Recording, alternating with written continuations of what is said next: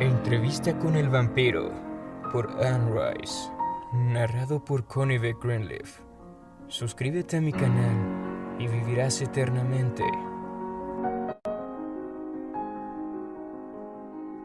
Pues entonces quise vender las plantaciones.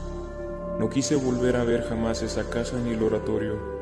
Finalmente las alquilé a una agencia que las trabajaría por mi cuenta y me administraría las cosas de modo que nunca tendría la necesidad de ir ahí. Y llevé a mi hermana y a mi madre a una de las casas de Nueva Orleans. No podía escapar ni por un instante de mi hermano, únicamente podía pensar en su cuerpo pudriéndose bajo tierra. Estaba enterrado en el cementerio de St. Louis en Nueva Orleans, y yo hacía todo lo posible por evitar tener que traspasar esa entrada, pero aún pensaba en él constantemente, borracho o sobre.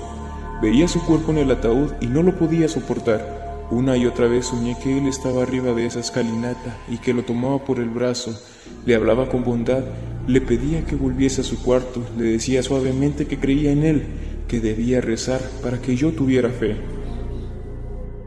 En el interín, los esclavos de Pointe du Lac, esa era mi plantación, empezaron a hablar de ver su fantasma en la galería, y el superintendente no podía mantener el orden. La gente de la sociedad le hacía preguntas ofensivas a mi hermana sobre el incidente y ella se puso histérica. Simplemente pensó que debía reaccionar de esa forma y lo hizo. Yo bebía todo el tiempo y estaba lo menos posible en la casa. Vivía como un hombre que quería morir, pero que no tenía el valor de matarse. Caminaba solas por las calles y los callejones de los negros. Me caía al suelo en los cabarets. Me negué dos veces a batirme en duelo más por apatía que por cobardía, y verdaderamente deseaba que me asesinasen, y entonces fui atacado. Pudo haber sido cualquiera, y yo presentaba una invitación abierta a marineros, ladrones, maniáticos, a cualquiera. Pero se trató de un vampiro. Me atrapó a unos pasos de mi casa una noche y me dejó dándome por muerto, o así lo pensé. ¿Qué quiere decir? ¿Que le chupó la sangre? preguntó el muchacho. Sí, se rió el vampiro. Me chupó la sangre. Así se hace. ¿Pero usted vivió? dijo el joven. Usted dijo que lo dejó dándolo por muerto. Bueno, me desangró casi al punto de la muerte, lo que para él era suficiente. Me pusieron en una cama tan pronto como me encontraron, confundido y realmente ignorante de lo que había sucedido. Supongo que pensé que la bebida al final me había producido un ataque Ahora esperaba morirme y no tenía interés en comer, beber ni hablar con el médico. Mi madre mandó a buscar al sacerdote. Tenía fiebre y le conté todo al cura, todo acerca de las visiones de mi hermano y de lo que yo había hecho. Recuerdo que me aferré a su brazo, haciéndole jurar una y otra vez que no se lo contaría a nadie. Yo sé que no lo maté, le dije por último al sacerdote, pero ahora que él está muerto, no puedo vivir no después de la manera en que lo traté. Eso es ridículo, me contestó. Por supuesto usted puede vivir. Usted no tiene nada de malo salvo las ganas de hacerse mal a sí mismo. Su madre lo necesita, por no mencionar a su hermana. Y en cuanto a ese su hermano, él puede estar seguro de que estaba poseído por el demonio. Me quedé tan perplejo cuando dijo esto que no pude protestar. El demonio producía visiones, continuó explicándome él. El demonio seguía raptando. Todo el país francés estaba bajo la influencia del diablo y la revolución había sido su máximo triunfo. Nada podría haber salvado a mi hermano salvo el exorcismo, las oraciones, ayunos y hombres que lo agarraran cuando el demonio enfureciera su cuerpo y quisiera arrojarlo por los aires. El demonio lo empujó por la escalera. Es algo perfectamente evidente, dijo. Usted no habló con su hermano en esa habitación, usted habló con Satán. Pues bien, eso me enfureció. Antes yo creía que había llegado a un límite, pero no era así. Continuó hablando del demonio, del vudú entre los esclavos y de casos de posesión de otras partes del mundo y perdí el dominio de mí mismo. Destrocé la habitación y casi lo mato. Pero sus fuerzas. El vampiro, dijo el chico. Yo estaba fuera de mí, explicó el vampiro. Hacía cosas que no podría haber hecho en mi estado normal. Ahora la escena es confusa, pálida, fantástica pero recuerdo que lo saqué por la puerta de atrás de la casa, le hice cruzar el patio y le golpeé la cabeza hasta que casi lo mato contra la pared de ladrillos de la cocina. Cuando al final me calmé y estaba casi tan exhausto como la muerte, me desangraron. ¡Ah, los imbéciles! pero iba a decir otra cosa. Fue entonces cuando concebí mi nuevo ego. Quizá lo había visto reflejado en el cura. Su actitud de desprecio ante mi hermano reflejó la mía propia, su crítica inmediata y vacua sobre el demonio, su negativa a concebir siquiera la idea de que la santidad le había pasado tan cerca. Pero creía en la santidad del demonio. Esa es una idea mucho más mundana, dijo el vampiro de inmediato. La gente deja de creer en Dios o en la bondad, sigue creyendo en el demonio, no sé por qué, no sé muy bien por qué, el mal siempre es posible y la bondad es eternamente difícil, pero debes comprender, la posesión en realidad es otra manera de decir que alguien está loco. Así era como pensaba ese cura. Estoy seguro de que había vislumbrado la locura. Tal vez se había colocado directamente encima de una locura rampante y la había proclamado como una posesión. No tienes que ver a Satán cuando se lo exorciza, pero estar ante la presencia de un santo, creer que el santo ha tenido una visión, no. Eso es egoísmo, es nuestra negativa a creer que puede suceder a nuestro lado. Nunca lo pensé de esa manera, dijo el joven. ¿Y qué le pasó a usted? Dijo que lo desangraron para curarlo, y eso lo debe haber dejado a un paso de la fosa. El vampiro se rió. sí, por cierto así fue. Pero el vampiro regresó esa noche, ¿ves? Quería Puente du Lac, mi plantación. Era muy tarde, Después de que mi hermana se quedara dormida, lo recuerdo como si hubiera pasado ayer. Entró por el patio, abriendo sin hacer un solo ruido.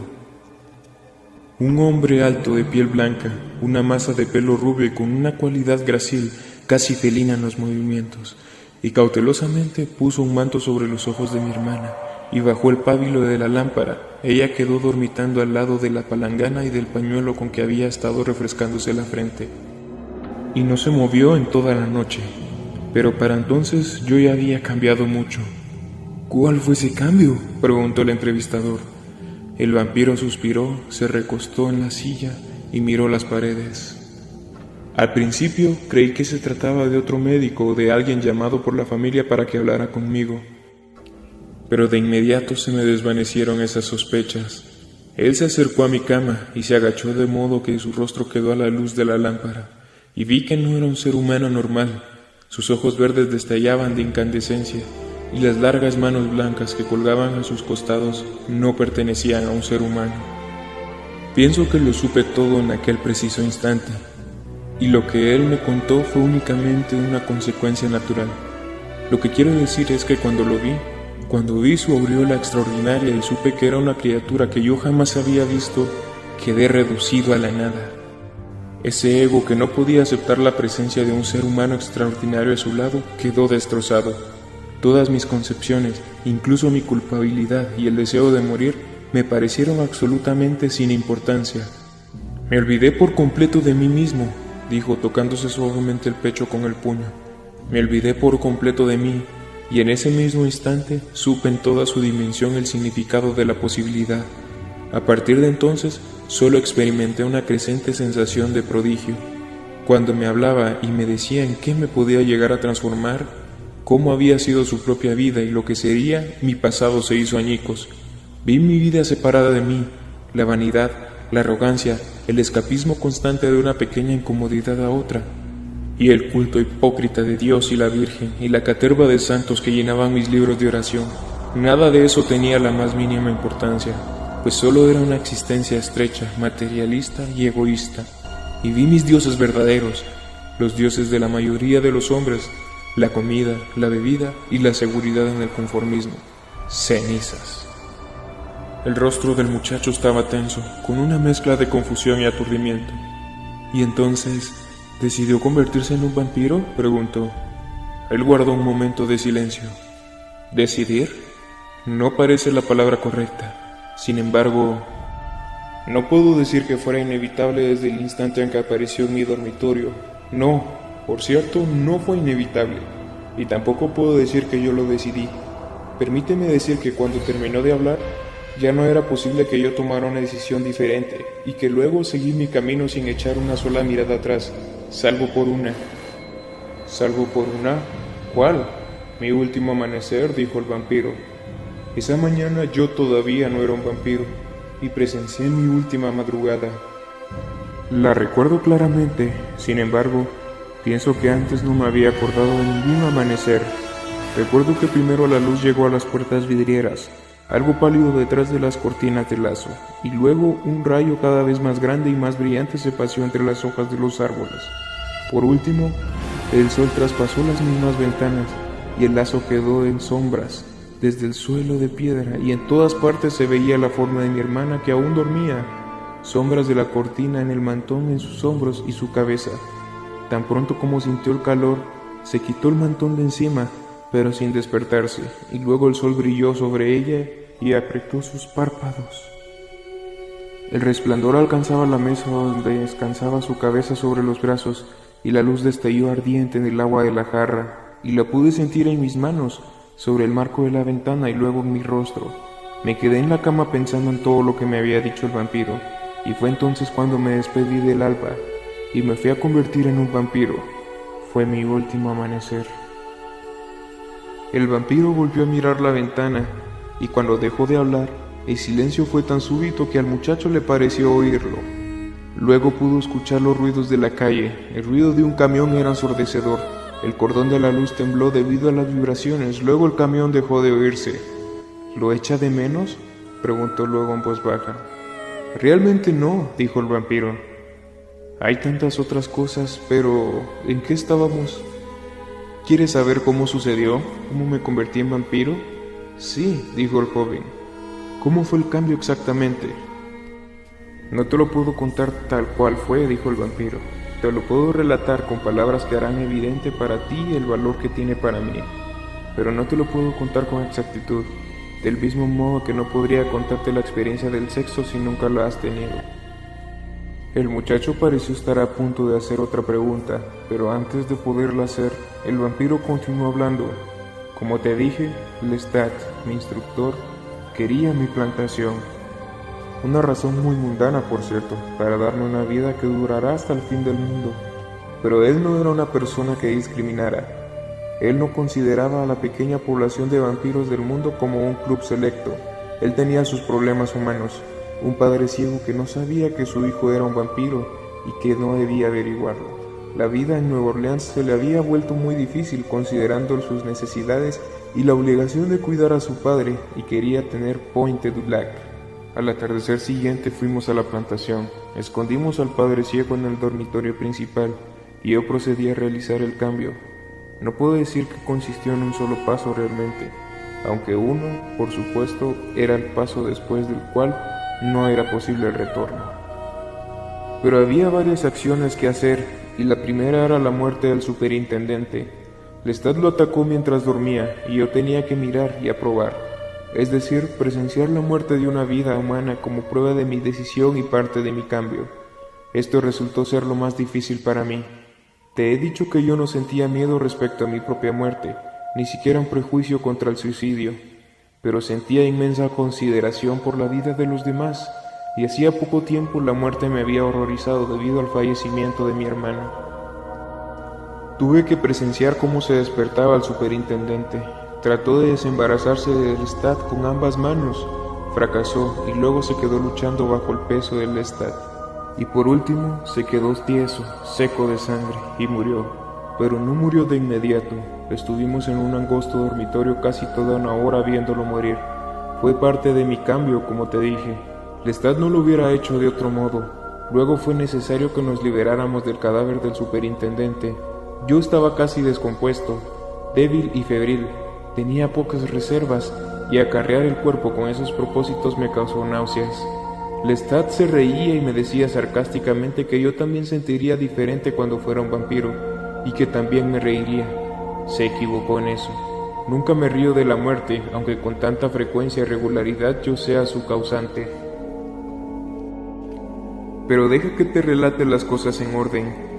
Tuvimos que subir por el camino del río hasta que llegamos al campo abierto y allí dejamos al superintendente. Le desgarramos la chaqueta, le robamos el dinero y nos aseguramos de que tuviera licor en su boca. Yo conocí a su mujer que vivía en Nueva Orleans y sabía el estado de desesperación en que caería cuando se descubriese el cadáver.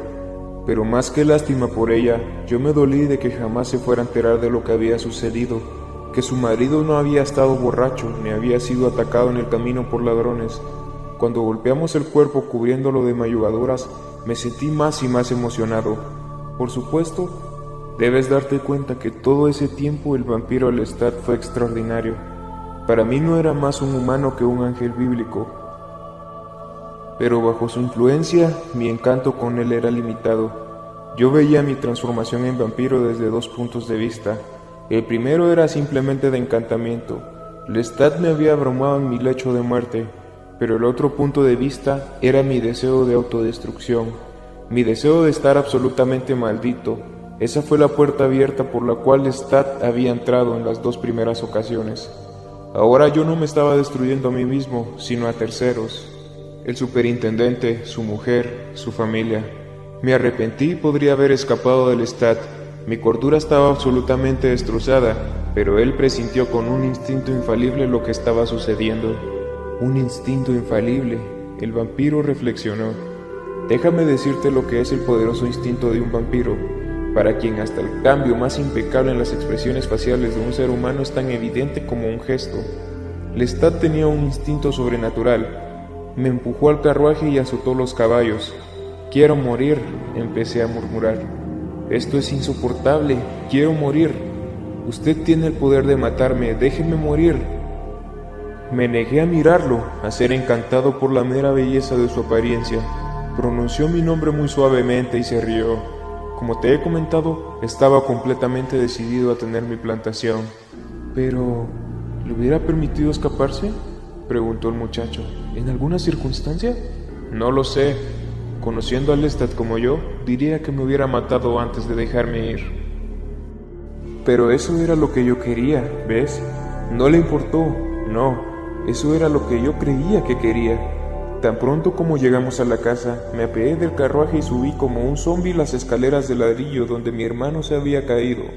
Hacía meses que la casa estaba desocupada, ya que el superintendente tenía su propia casa el calor y la humedad de Luisiana ya habían dejado sus huellas en los escalones. En cada uno había hierbas y hasta pequeñas flores silvestres. Recuerdo que sentí la humedad cuando me senté en el último escalón y miré hacia abajo e incluso descansé la cabeza en el ladrillo y tomé con mis manos las pequeñas flores silvestres con tallos como de cera. Arranqué un manojo con una mano. Quiero morir. Mátame. Mátame, dijo el vampiro. Ahora soy culpable de asesinato, así no puedo vivir. Se rió con la impaciencia de la gente que escucha las mentiras de los demás, y luego, de improviso, me atacó como lo había hecho con el otro hombre. Luché contra él desesperadamente. Puse mis botas contra su pecho y le pateé con todas las fuerzas que pude, sintiendo sus dientes clavándose en mi garganta y la fiebre golpeándome las sienes y con un movimiento de todo su cuerpo, demasiado rápido para que yo lo viera, súbitamente estaba de pie, mirándome desdeñosamente desde el pie de la escalera. Pensé que querías morir, Louis, dijo. El muchacho hizo un sonido abrupto y suave cuando el vampiro pronunció su nombre. El vampiro se percató y dijo rápidamente, Sí, ese es mi nombre. Bien, me quedé echado, enfrentado a mi propia cobardía y fatuidad, dijo. Quizás con ese enfrentamiento tan directo yo con el tiempo pudiera haber ganado el valor necesario para suicidarme y no quedarme gimiendo y rogando para que otros lo hicieran por mí. Me vi revolviéndome, languideciendo en mi propio sufrimiento cotidiano, al que encontré tan necesario como el arrepentimiento en el confesionario, esperando verdaderamente que la muerte me encontrara inconsciente y merecedor del perdón eterno. Y también me vi a mí mismo al tope de la escalera, exactamente donde había estado mi hermano, dejando luego caer mi cuerpo para chocar contra el suelo. Pero no hubo tiempo para adquirir ese valor, o debo decir que no hubo tiempo en el plan de Lestat para ninguna otra cosa que no fuera su plan. Ahora escúchame, Louis, dijo, y sentado a mi lado en los escalones, sus movimientos fueron tan elegantes y personales que de inmediato me hizo pensar en un amante. Retrocedí, pero me puso el brazo derecho encima y me acercó a su pecho. Jamás había estado tan cerca de él, y en la luz mortecina pude ver el magnífico esplendor de sus ojos y la máscara sobrenatural de su piel. Cuando traté de moverme, me apretó los labios con los dedos y me dijo, Quédate quieto, ahora te voy a desangrar hasta que casi mueras, y quiero que estés quieto, tan quieto que puedas oír el flujo de tu misma sangre en mis venas. Son tu conciencia y tu voluntad las que deben mantenerte vivo. Quise rechazarlo, pero hizo tal presión con sus dedos que me dominó, y tan pronto como dejé mi abortado intento de rebelión, hundió sus dientes en mi cuello. Al muchacho se le agrandaron los ojos. Se había hundido cada vez más en la silla mientras hablaba el vampiro, y ahora tenía la cara tensa, los ojos entrecerrados, como si estuviera apretándose a lanzar un golpe. ¿Alguna vez has perdido una gran cantidad de sangre? Preguntó el vampiro. ¿Has tenido esa sensación? Los labios del muchacho formaron el sonido no, pero no le salió ningún sonido por la boca. Carraspeó. No, dijo. Las velas ardían en la sala del piso superior, donde habíamos planeado la muerte del superintendente. Una lámpara de petróleo oscilaba con la brisa en la galería. Toda esta luz se hizo una sola y empezó a brillar como si su presencia dorada flotara encima suspendida en un hueco de la escalera, suavemente enredada en las barandillas, girando y contrayéndose como el humo. Escucha, mantén los ojos abiertos, me susurró Lestat, con sus labios moviéndose apretados contra mi cuello. Recuerdo que ese movimiento de labios me puso de punta todos los pelos de mi cuerpo. Envió una corriente sensual por mi cuerpo que no fue muy diferente al placer de la pasión. Meditó con los dedos apenas doblados bajo la barbilla y el índice que parecía golpear suavemente. El resultado fue que al cabo de unos minutos yo estaba paralizado por la debilidad. Aterrado, descubrí que ni siquiera podía hablar. Lestat aún me aferraba y por supuesto el peso de su brazo era como una barra de hierro. Sentí que retiraba los dientes con tal celeridad que los dos agujeros parecieron enormes y sentí dolor y entonces se agachó sobre mi cabeza indefensa y quitándome el brazo derecho de encima, se mordió su propia muñeca. La sangre se derramó encima de mi camisa y de mi abrigo, y él la contempló con ojos brillantes y entrecerrados. Pareció que la miraba durante una eternidad, y el resplandor de la luz ahora colgaba detrás de su cabeza como el trasfondo de una aparición. Pienso que supe lo que pensaba hacer antes de que lo hiciera, y yo esperaba, en mi estado indefenso, como si lo hubiera estado esperando hacía años. Me puso su muñeca ensangrentada contra los labios y dijo con firmeza, con algo de impaciencia, Louis, bebe. Y lo hice.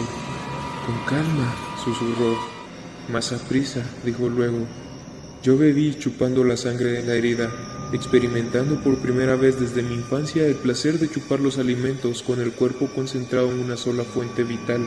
Entonces sucedió algo el vampiro se apoyó en el respaldo de la silla y frunció un poco el entrecejo. Qué patético resulta describir cosas que verdaderamente no pueden describirse, dijo, y su voz fue casi un susurro. El muchacho quedó inmóvil, como si estuviera congelado. Lo único que vi fue esa luz cuando chupaba la sangre, continuó el vampiro. Y entonces esa cosa fue un sonido. Al principio un rugido apagado y luego como el tam-tam de un tambor, cada vez más frecuente como si una criatura inmensa se me viniera encima lentamente a través de un bosque oscuro y desconocido, golpeando un gigantesco tambor. Y luego se oyó el otro sonido de otro tambor, como si otro gigante se acercara detrás del primero, concentrado en su propio tambor, sin presentar la más mínima tensión del ritmo anterior. El sonido se hizo cada vez más fuerte, hasta que pareció no solo llenar mis oídos, sino todos mis sentidos. Estaba latiendo en mis labios, mis dedos, en la piel de mis sienes, en mis venas, sobre todo en mis venas. Un tambor y luego otro tambor, y entonces de improviso, Lestat alzó la muñeca. Yo abrí los ojos y en aquel instante me tuve que dominar para no agarrarle la muñeca y ponérmela de nuevo en la boca a cualquier costo. Me dominé porque me di cuenta de que el tambor había sido mi corazón y el segundo tambor había sido el suyo. El vampiro suspiró. ¿Comprendes? El muchacho empezó a hablar y luego sacudió la cabeza. No, quiero decir, sí, eh, quiero decir, eh, yo, por supuesto, dijo el vampiro, apartando la mirada. Espere, espere, dijo el entrevistador sobrecogido por la excitación. La cinta casi ha terminado. Tengo que ponerla del otro lado.